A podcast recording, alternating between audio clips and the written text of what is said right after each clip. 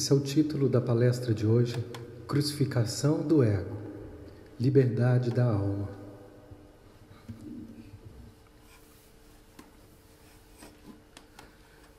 Essa foi a forma que eu interpretei. A palestra que serve de inspiração para hoje, que é a palestra do guia, número 60.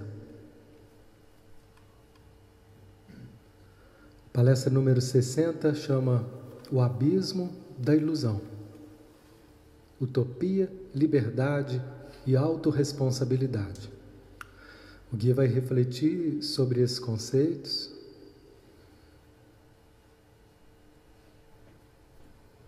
E eu trouxe então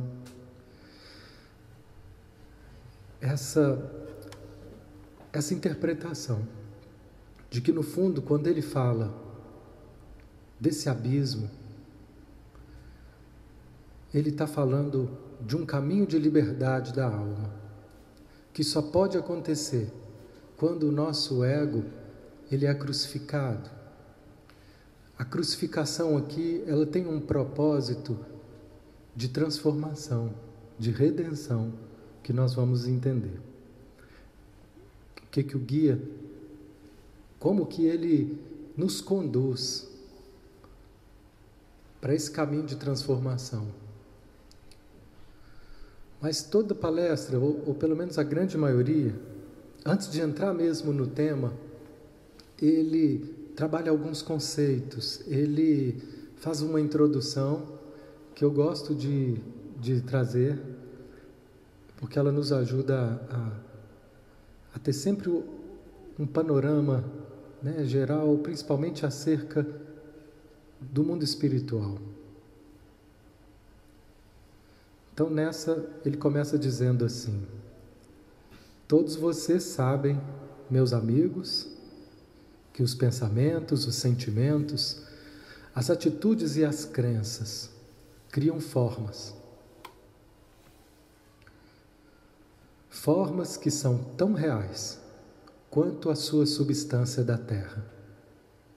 Quanto mais profunda e forte for uma crença, mais duradoura e sólida serão as formas.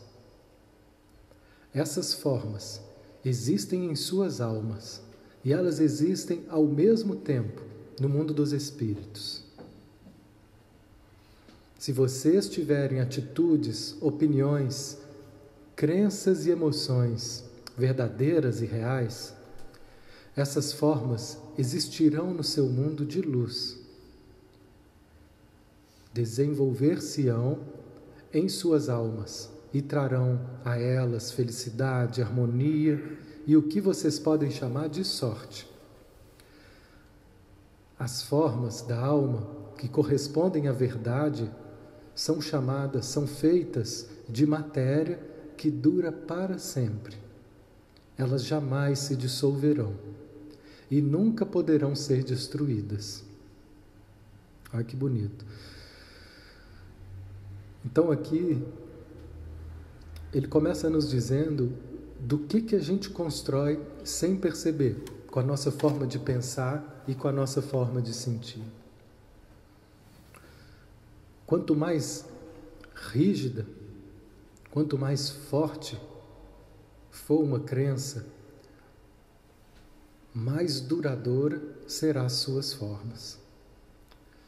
A diferença é que nós podemos ter crenças que estão embasadas em distorções, em inverdades, e outras que estão em plena concordância com aquilo que, que é, com aquilo que é verdade, com aquilo que é real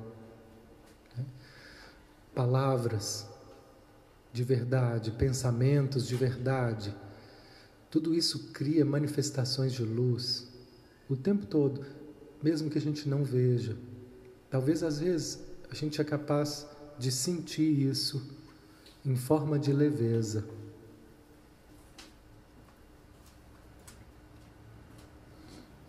Ele continua dizendo: as crenças e emoções que correspondem a inverdades ou irrealidades, elas têm um efeito contrário a essa luz. Elas podem até permanecer um tempo, mas a sua duração é limitada. Ela é limitada ao tempo que essas atitudes se mantêm na personalidade. Quanto mais forte forem essas crenças e emoções e pensamentos, maior impacto causarão, mais sólidas serão suas formas.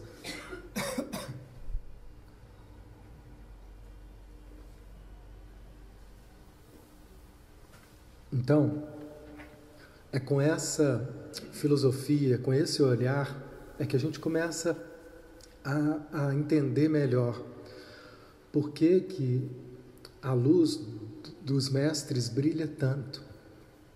Por que, que uma palavra do Cristo, dita há dois mil anos, continua reverberando, continua sendo assunto? Por que, que a Bíblia é o livro mais vendido do mundo? Por quê? Porque aquelas palavras aqueles pensamentos e aqueles sentimentos que emanaram de Jesus, eles estavam em tamanha ressonância com a verdade, né, com o amor, que a luz brilha eternamente. Isso não se desfaz com o tempo, pelo contrário, só tende a aumentar. Cada vez mais nós vamos aumentando a compreensão disso. A força disso foi muito grande, mas a compreensão que foi se obtendo dessas palavras foi muito distorcida e ainda é, ainda é muito difícil para nós. Mas continua a vibrar e a nos conduzir para a compreensão correta. E o guia entendo que ele veio para colaborar conosco na compreensão correta dessas palavras e dessas vibrações do Cristo.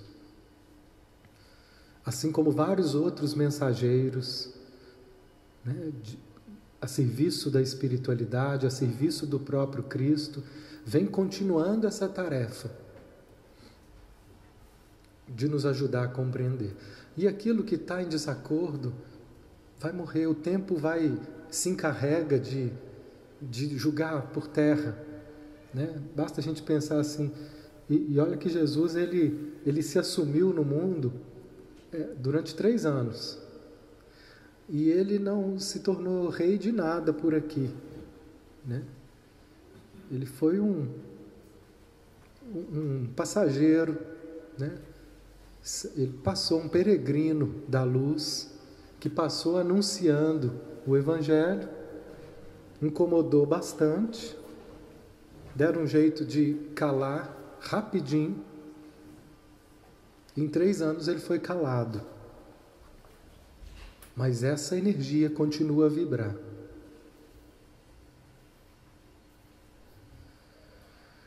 E outros reis e reinados que duraram décadas com domínios e domínios.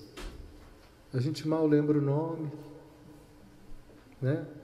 E que eles se achavam dono do mundo e foram dono do mundo mesmo.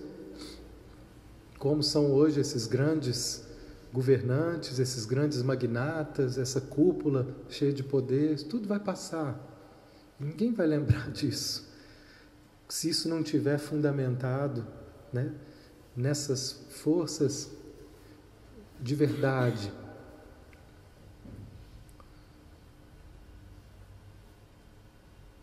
Então aqui nós vamos já começar a entrar no tema. Depois nós vamos ver como que isso se encaixa. Nós vamos entender um caminho de liberdade, um caminho de liberdade onde nós vamos precisar aprender a perder algo para poder ganhar. Essa aqui é o que nós estamos chamando de crucificação. Algo vai precisar ser perdido para que a gente ganhe. Na nossa mentalidade infantil, nós não queremos perder nada. Nós só queremos ganhar, só queremos ganhar. Isso não é justo e nem possível. Não é possível. Cada escolha que a gente faça, a gente está automaticamente abrindo mão de um monte de outras. Então, esse é um monte de outras escolhas estão sendo sacrificadas. Para que eu esteja aqui hoje ouvindo, eu estou sacrificando um monte de outras coisas que eu podia estar fazendo. Né? Um desapego. Né? Como que ele vai ver isso? Aqui ele vai nos ajudar a clarear um pouco mais um conceito de uma postura que é uma das principais responsáveis para que a gente esteja em sofrimento na nossa vida. Esse conceito é chamado de obstinação. A obstinação, ela pode ser entendida como a vontade do pequeno eu, a vontade do ego, a vontade é, que está apoiada naquelas falsas crenças. Então elas vão estar tá sempre arrastando formas, pensamento e energias que são pesadas, escuras. Porque a obstinação ela quer algo agora e do meu jeito. Essa é a principal característica dessa corrente obstinada que a gente fica preso nela. Queremos do meu jeito e imediatamente. É claro que isso não se aplica a tudo na nossa vida mas em alguns aspectos. E o exercício aqui é a gente perceber em que que isso se aplica, em quais situações na nossa vida em que essa obstinação ela é ativada e nos leva a desenvolver estados de, de tensão. E aí ele começa a dizer como que isso acontece, como que cria-se essa obstinação, como que surge em nós esse esse, essa dimensão que passa a desenvolver essa exigência para a vida. É uma exigência para nós, para a vida, para Deus, para as pessoas. E por mais até que ele diz assim, isso não significa que eu estou querendo algo ruim, não. Esse aqui é um detalhe muito precioso. Às vezes é uma coisa boa que eu quero. Por exemplo, eu quero um bem para a pessoa que eu amo, quero um bem para o meu filho, para minha filha, quero um bem para o meu pai. Mas eu quero de que forma? Forçando uma barra, querendo que ele dê passos que não é possível dar ainda. Ou eu quero algo para mim, eu quero estar mais desenvolvido. E eu começo então a me pressionar. É uma coisa boa de se desenvolver, só que isso leva um tempo. Né? Conversando com uma amiga, e ela dizia: Olha, eu estou participando de um curso para desenvolver é, palestrantes para poder né, falar, e lá eu, eu me vejo é, de, de um lugar inferior em relação à maioria. E quando eu me vejo dessa forma, imediatamente eu começo a me cobrar e a me sentir muito inadequada, a me sentir muito inferior. E aí ela está pensando em, em, desistir. O que está fazendo ela desistir? É o fato dela não saber? Ou é o fato dela estar tá sem paciência para aprender? dela não ter condição de estar tá esperando o desenvolvimento, de querer obstinadamente que isso esteja pronto. Que eu já esteja pronta, que eu já seja igual àqueles que estão na frente. Conversando com a, com a minha filha, ela disse assim: Ô oh, papai, eu, eu tenho vontade de tocar de tocar piano. Falei, ah, filho, que coisa boa. Então vamos pensar, quem sabe a gente consegue, né? Uma aula para você aprender. Ela falou assim, não, papai, eu, eu não queria aprender. Eu queria tocar piano. eu queria já saber, você está entendendo? Falei, ah, entendi. Mas aprender não, papai. Olha que perfeita a, a ideia né, tão espontaneamente, é isso. É essa mentalidade infantil, né, ela tem nove anos, mas com uma sinceridade, uma honestidade tão grande. E isso vibra em nós. Só que ou a gente tem vergonha de falar isso, ou a gente sente e não percebe, mas é essa a dinâmica. É a dinâmica de estar tá querendo algo sem pagar um preço. É querer ter a liberdade de tocar, porque é uma liberdade de saber executar música. Olha como é que ele é livre para expressar a música, como é que ela é livre para cantar, mas sem pagar o preço da responsabilidade que é o aprender, o aprender, ensaiar, o treinar, treinar, treinar. Quem é músico sabe, quem está no, no caminho Sabe o, o, o que, que é? Para fazer, às vezes, pequenos acordes. Né? Tem um trabalho, que eu não quero ter o trabalho. Né? E o que, que é pior desse trabalho?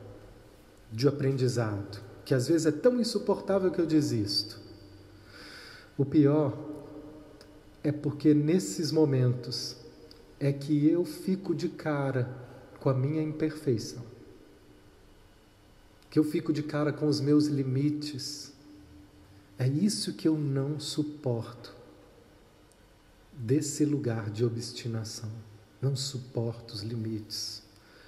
Quando vocês, palavras do guia, não conseguem aceitar a imperfeição de si mesmos, a imperfeição desse mundo, quando vocês não conseguem fazer com que as pessoas e a vida funcione conforme a sua própria maneira, mesmo que ela seja correta, quando isso não parece funcionar de acordo consigo, com o que você pensou, nesse momento parece que vocês caíram em um abismo.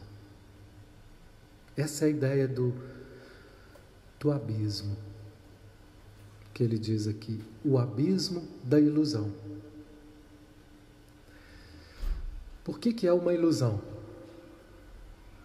Porque, na verdade, nós não vamos morrer, mas a sensação emocional é de morte.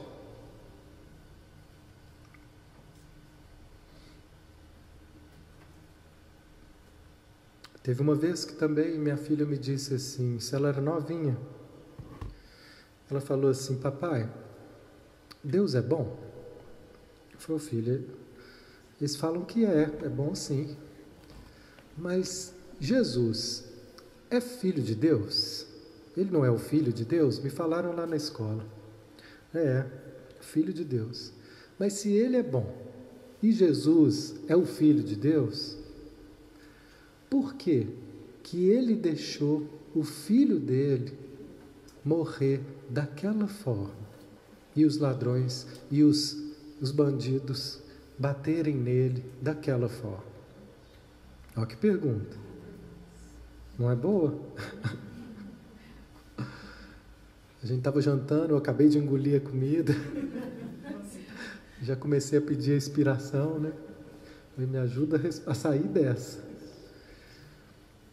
Aí eu falei assim, na hora me veio uma luzinha, eu falei, olha filha, é porque no fundo Jesus e Deus sabiam que a morte não era o fim. Que aquela morte do corpo não matava Jesus. Eles sabiam que Jesus continuaria vivo. Por isso foi permitido que ele passasse por aquilo. Não sei se colou, não. Mas eu acho que é essa a ideia que nós estamos aprendendo a assimilar. A crucificação também foi um abismo de ilusão. Qual que era a ilusão que deixou os apóstolos desorientados? Ele morreu. O sonho acabou. O mestre mataram o mestre. O mestre, aquele que estava aqui só dando amor, curando a todos. O Messias, o Filho de Deus, aquele que era puro amor, pura paz. Mataram ele, mataram, acabou, acabou. Imagina, gente, o desespero, a desolação. Foi cada um para um lado. Até que veio Madalena e falou: Gente, eu vi. Eu vi. Ele não morreu. Ele apareceu para mim.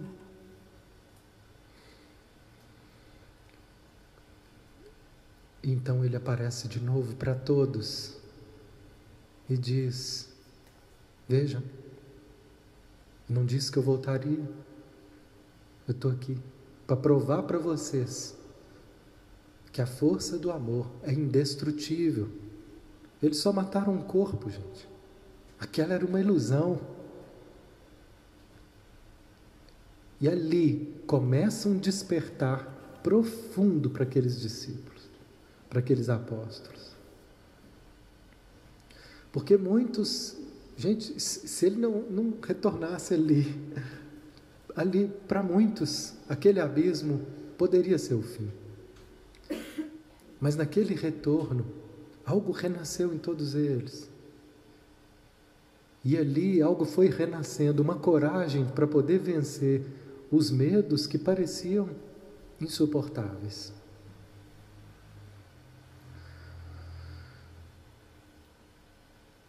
Mas agora, nós não estamos sob ameaça de crucificação, ninguém aqui, né? Espero.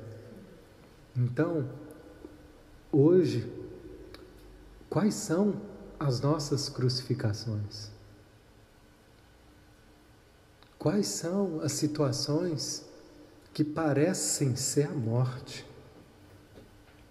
e que a gente luta desesperadamente para evitar. Esse é o exercício. O que é que eu luto o tempo todo para evitar?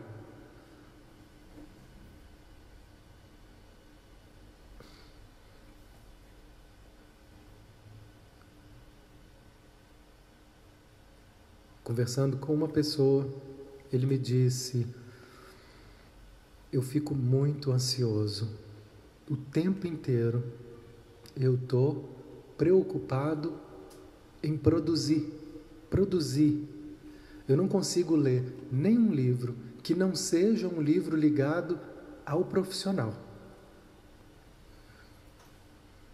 Eu estou fazendo academia e estou lendo um livro na esteira. É o nível. É um livro, um livro sempre de crescimento profissional. Qualquer outra coisa é tida como perda de tempo. O tempo é todo voltado para o crescimento profissional. Qual o problema de ter crescimento profissional? Nenhum. Mas dessa forma, nós estamos aqui entrando no, na prática da obstinação a obstinação torna esse desejo, que tem tudo para ser ok, uma desarmonia.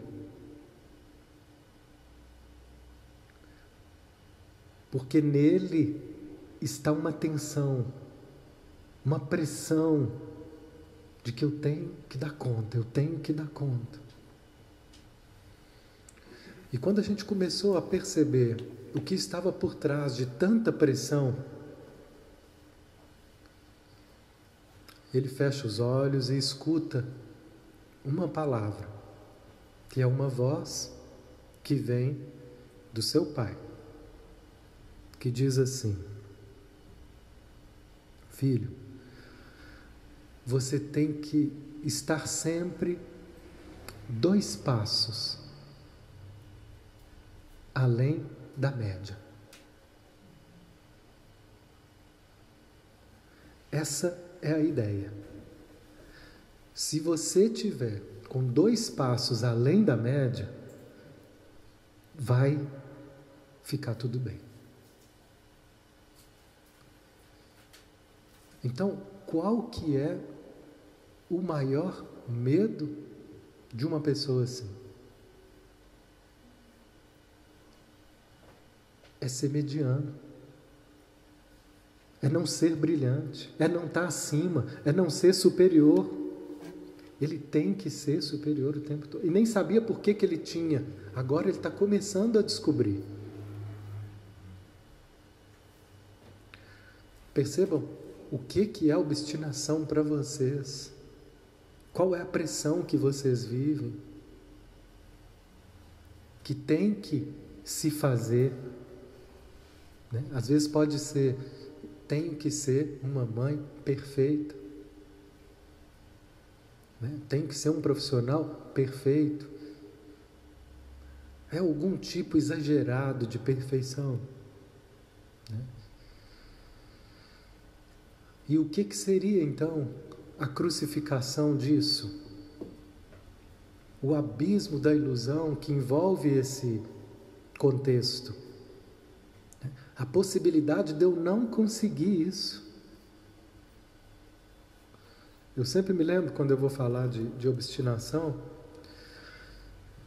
de um sonho que eu tive, que na verdade foi mais um, um recado, que eu acordei e assim que eu abri os olhos, eu ouvi uma voz. Estava né? conversando com uma amiga minha, ela fala que está acontecendo isso muito com ela. Na hora que ela acorda, ela ouve uma voz, uma orientação, um recado, às vezes uma palavra. E, são momentos preciosos, se a gente puder anotar, se a gente puder dar atenção para isso, a gente pode ter muitas orientações que vêm do, dos sonhos nessas horas. E nesse dia eu acordei, abri os olhos e veio essa frase, essa fala na minha cabeça. Aquilo que você mais quer, você não vai conseguir. Olha que beleza, que, que dócil. Ó, começar o dia assim. Ó, que, que, que fofo. que fofura de mentor. Aquilo que você mais quer, você não vai conseguir. E aí a pergunta que eu comecei a me fazer foi essa: o que, que é isso que eu mais quero? Eu ainda não estudava a fundo o do caminho. As palestras do guia não tinham chegado ainda. E eu comecei a me perguntar. E eu comecei a ver, às vezes é difícil a gente responder isso. Se pergunte agora: o que é aquilo que você mais quer?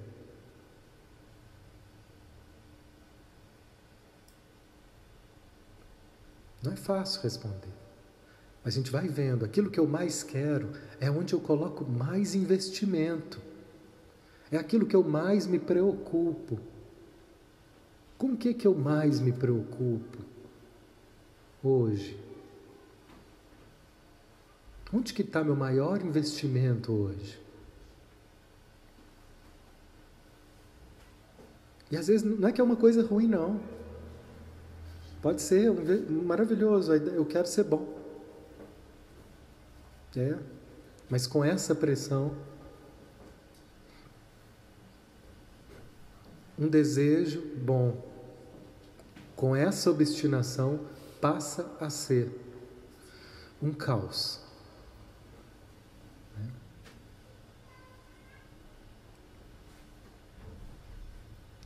E quando eu vejo que eu não estou conseguindo fazer valer esse desejo, Veja como você reage. Se ele não tiver obstinação, sabe como que eu vou reagir?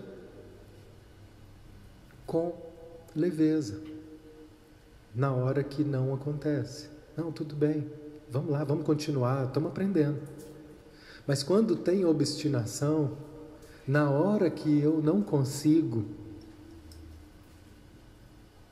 cumprir o meu propósito de ser uma boa mãe, de ser um bom pai, de ser um bom profissional, de ser um bom cristão, de ser inteligente, de ser não sei o que que pode ser para você. Quando eu não consigo e a obstinação está presente, eu vou me sentir arruinado, fracassado, deprimido, desolado, irritado. Ótimo, obrigado. Irritado. E às vezes o que eu não consigo não é só para mim, não, é quando eu não consigo fazer o outro ir para um caminho que eu quero.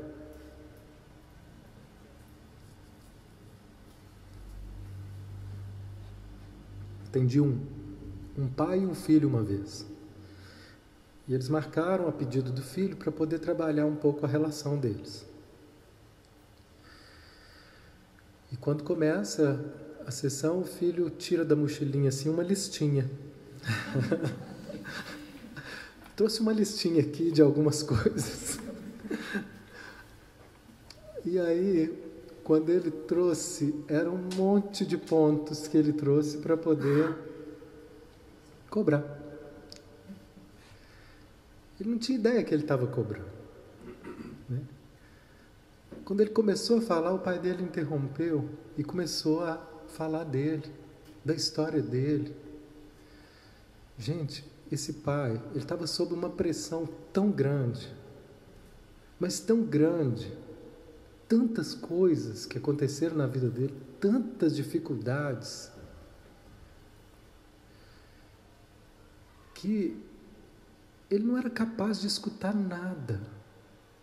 Não tinha menor sentido, não tinha menor eficácia. Não tinha abertura nenhuma naquele coração.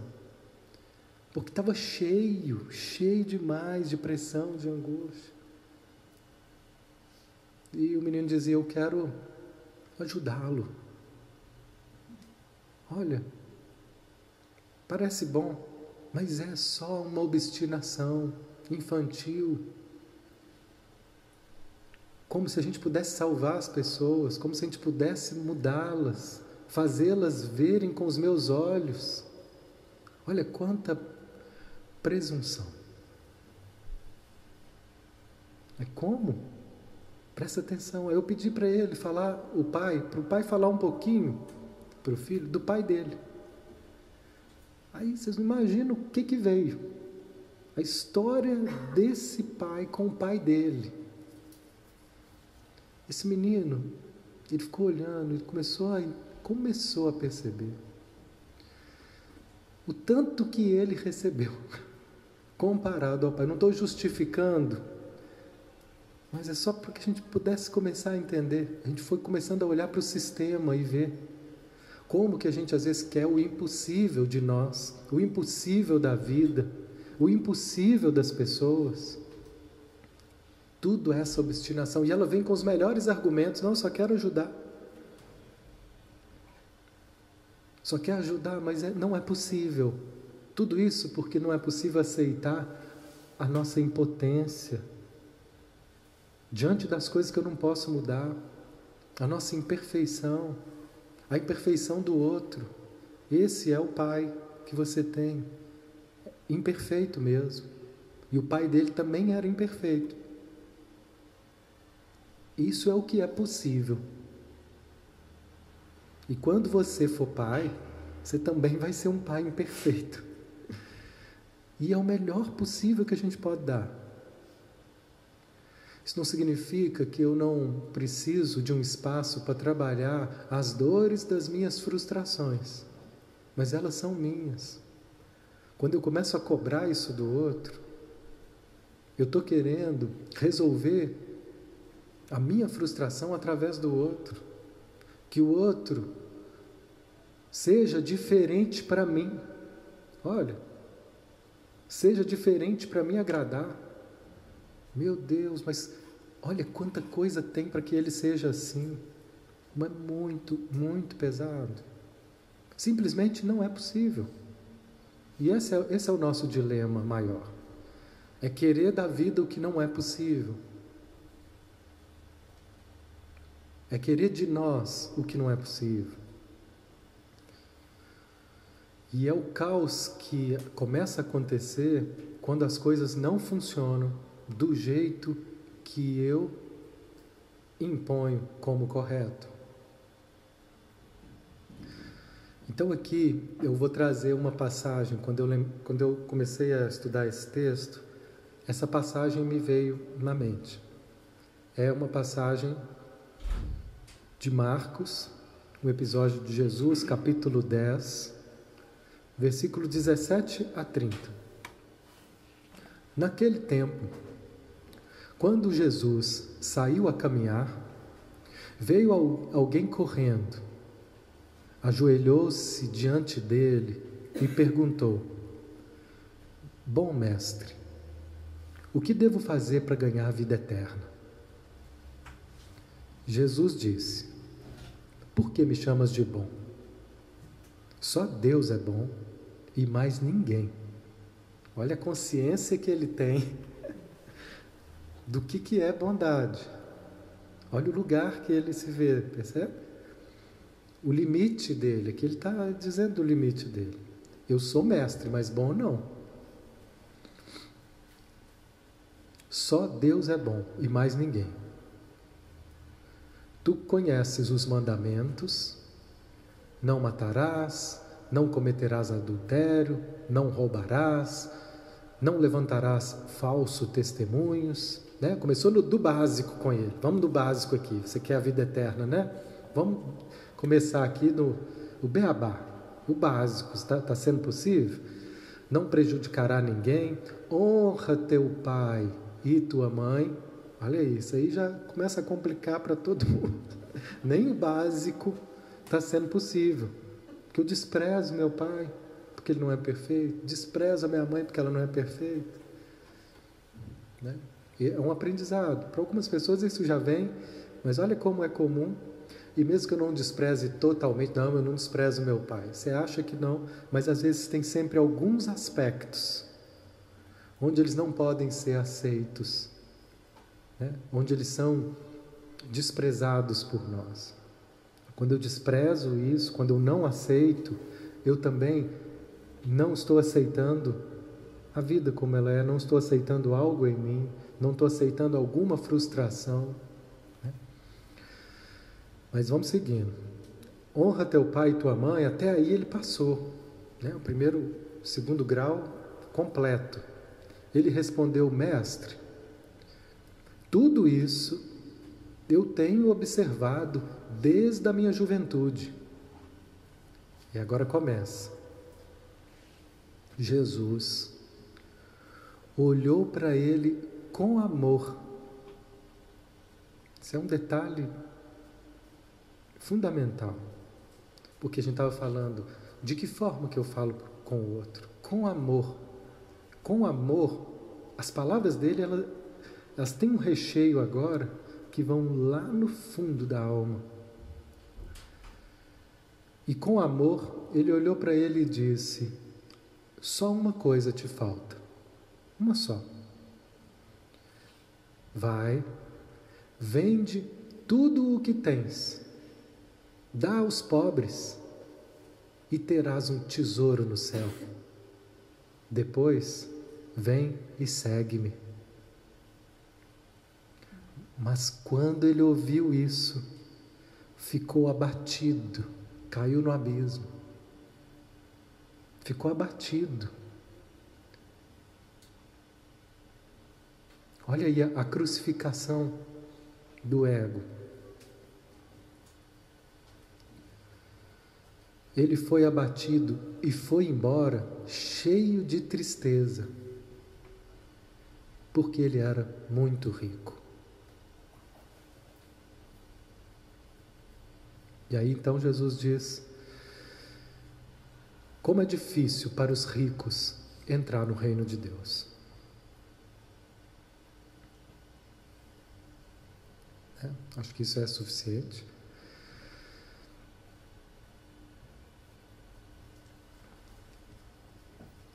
Aqui, nós estamos tratando do simbolismo dessa passagem. A nossa riqueza que Jesus pede para a gente vender, largar tudo. É tudo isso que a gente acha que tem que ser demais. Né? São os nossos apegos, as imagens que eu criei. Aqui nós estamos dando um passo que, que não é o que eu faço. Às vezes o que eu faço parece que é tudo certo, mas aqui dentro eu criei imagens que são ricas, ricas imagens de perfeição. Como que seria essas imagens de perfeição? Ah, eu queria ser reconhecida. Né? Se veja a imagem de rica, eu queria ser superior, eu queria ser destaque. Perceba, é, é dessa riqueza que ele está pedindo para julgar tudo, largar tudo, largar toda essa obstinação em ter que ser demais. O que, é o rico? É o, é o que tem demais, é o que é demais, é o que está apegado demais a alguma ideia, alguma imagem de grandeza, de superioridade. E, e não precisa ser necessariamente, para algumas pessoas, gente, é, é, eu fiquei pensando nisso. Para algumas pessoas é muito fácil, para elas, por exemplo, trabalhar muito numa causa nobre.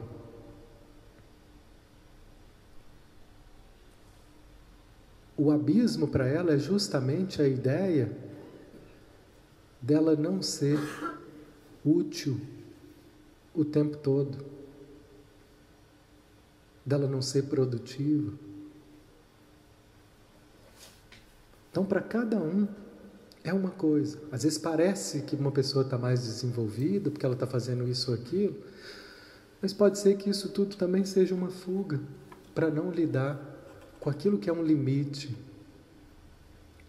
Então a gente precisa ter cuidado para perceber né? qual é esse ponto, qual é esse abismo, qual é esse lugar na nossa alma que a gente não admite perder. Qual é essa imagem que eu fico querendo cultivar, que eu fico perseguindo? E quando eu penso em não ter, eu fico igual o mancebo da, da passagem, me entristeço e vou embora.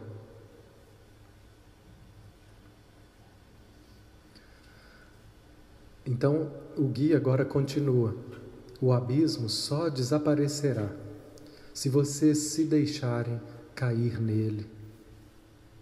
Então e só então vocês aprenderão que não se despedaçam nele, que não morrem, mas que vocês flutuam maravilhosamente. Né? Jesus já sabia disso quando ele se entregou para a cruz, ele sabia.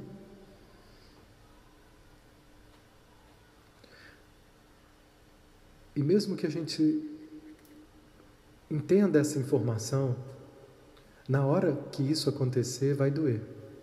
Ele sabia, mas não é porque ele sabia, confiou e se entregou, que não doeu. Doeu para burro, doeu no corpo, doeu na alma, doeu muito. Mas eu passo a ser capaz de tolerar a dor de suportar a dor, de me deixar passar por esse abismo, por essa crucificação. E eu sei que isso vai acabar, eu sei que isso não é o fim, que esse desconforto vai acabar, e o que surge depois é liberdade. A liberdade da alma de não mais precisar ser escravo dessas obstinações ser escravo dessa pressão perfeccionista, que se não for desse jeito, vai ser a morte.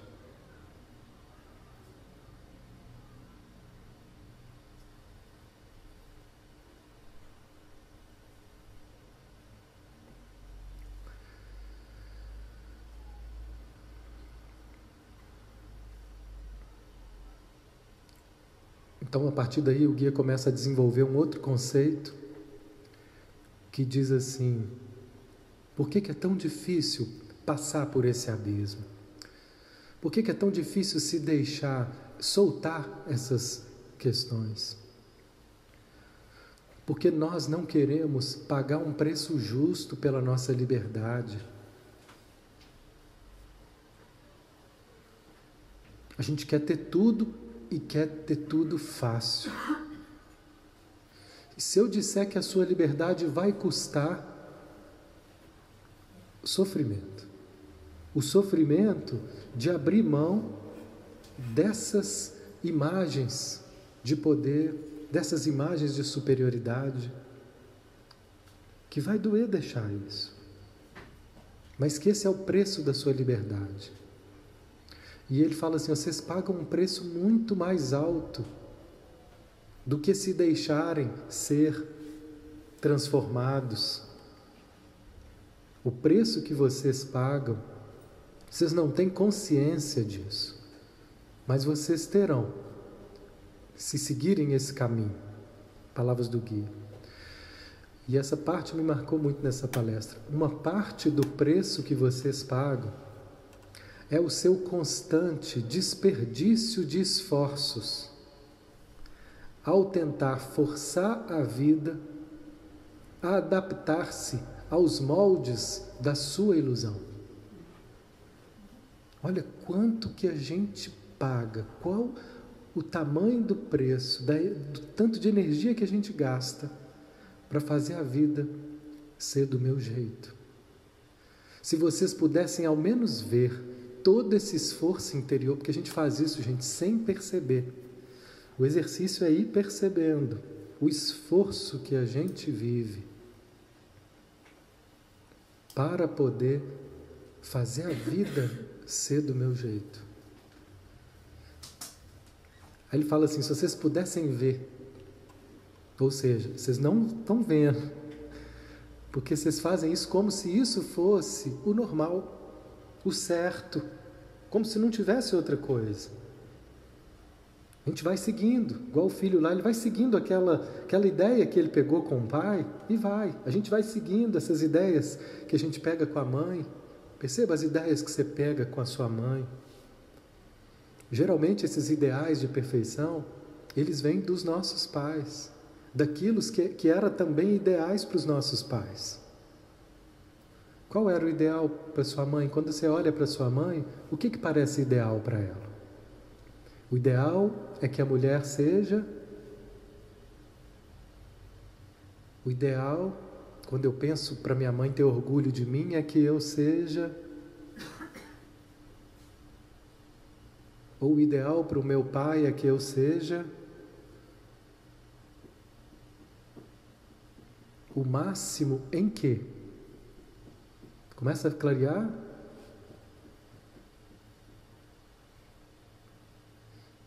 E para o menino, se eu não for, parece a morte.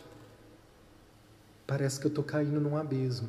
Porque para o menino, para a menina, significa a ameaça de não ter o amor, de não ter o pertencimento, de não fazer parte. E isso para uma criança é insuportável. Por isso é que a gente acaba se prendendo a essas obstinações e dizendo eu tenho que ser assim. Só que quando eu sou adulto, eu sei, isso não é mais a morte, mas emocionalmente nós ainda agimos emocionalmente como crianças, que tememos a morte das situações que são frustrações, das situações onde eu sinto que não vai ser possível atender a esse desejo ideal, esse desejo de ser um ideal para minha mãe ou para o meu pai. Então o guia fala: se vocês pudessem ver o tamanho do esforço emocional que vocês fazem, vocês estremeceriam porque toda essa energia podia ser usada de forma tão diferente, mas ela tem sido usada para isso. Nossa vida pode mudar, sabe? Nós podemos, quando, se a gente se libertar, se a gente deixar isso morrer, se a gente deixar esses ideais perfeccionistas morrerem, nós seremos capazes de construir tanta coisa, de criar tanta coisa que a gente não faz ideia do nosso poder criador que está consumido por essas necessidades do ego, por essas necessidades da criança.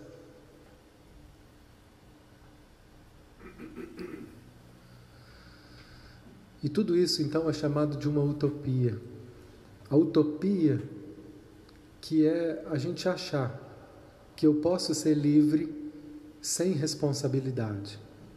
Então, todo o trabalho, e essa fala é mais uma, ela vem para nos ajudar a desenvolver a responsabilidade pela nossa vida não poder estar tá caminhando de uma forma plena. É sinal que, mesmo que eu não perceba, eu sou responsável. Por exemplo, é sinal de que parte da minha energia está sendo gasta de outra forma que não com a abundância, que não com aquilo que me faz bem. Com o que, que eu estou gastando a minha energia? Para onde que está indo o meu investimento? Sabe o que, que é investimento? O que, que é energia? Atenção.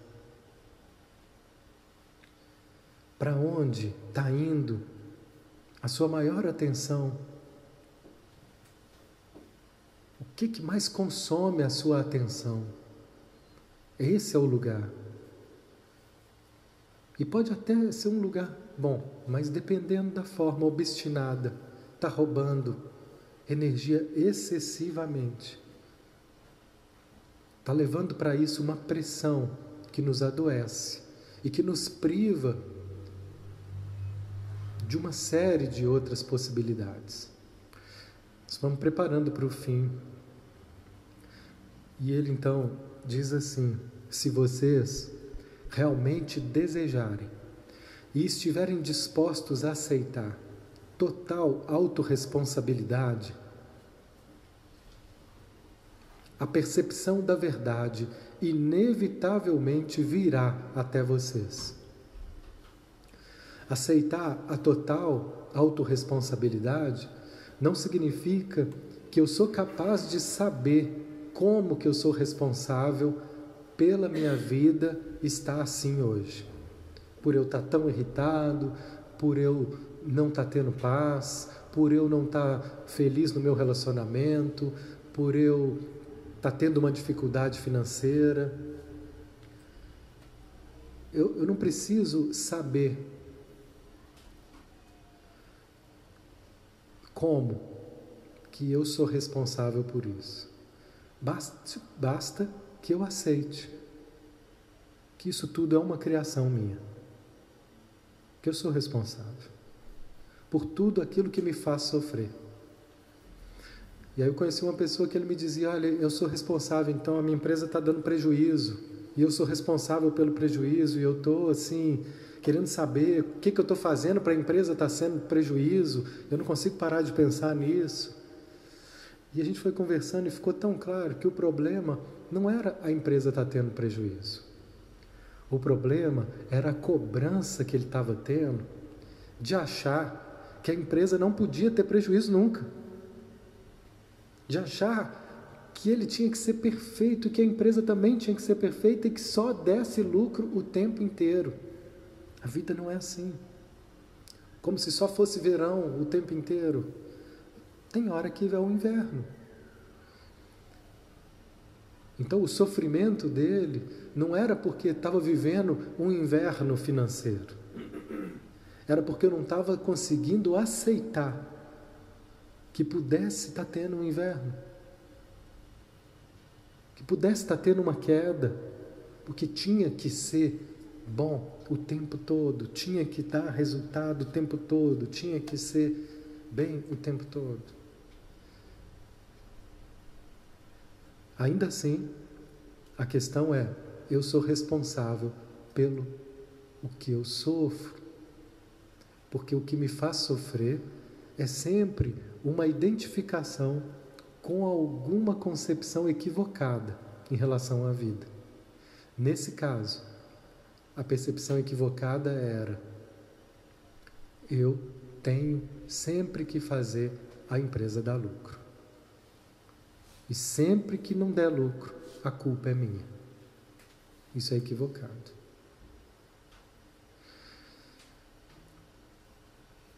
Então, para a gente encerrar,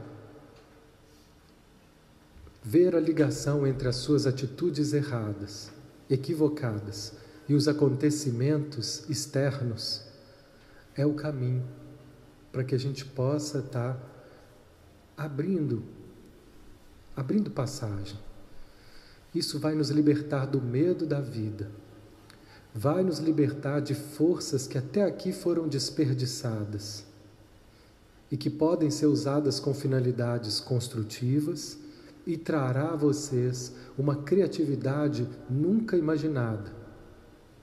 Uma vez que compreenda o que digo aqui, uma vez que esse conhecimento seja internalizado e não venha de fora, você passará com uma atitude totalmente nova, como um ser livre, sem medo. Né? E o medo que eu possa ter não vai me impedir de viver o que eu tenho para viver. Não vai me impedir de fugir da vida e de passar pelas coisas que eu tenho que passar. Então, quanto mais a gente puder nos aceitar do jeito que a gente é e aceitar os sentimentos e a vida como ela é, mais eu me torno livre. Uma boa noite. Boa noite a todos.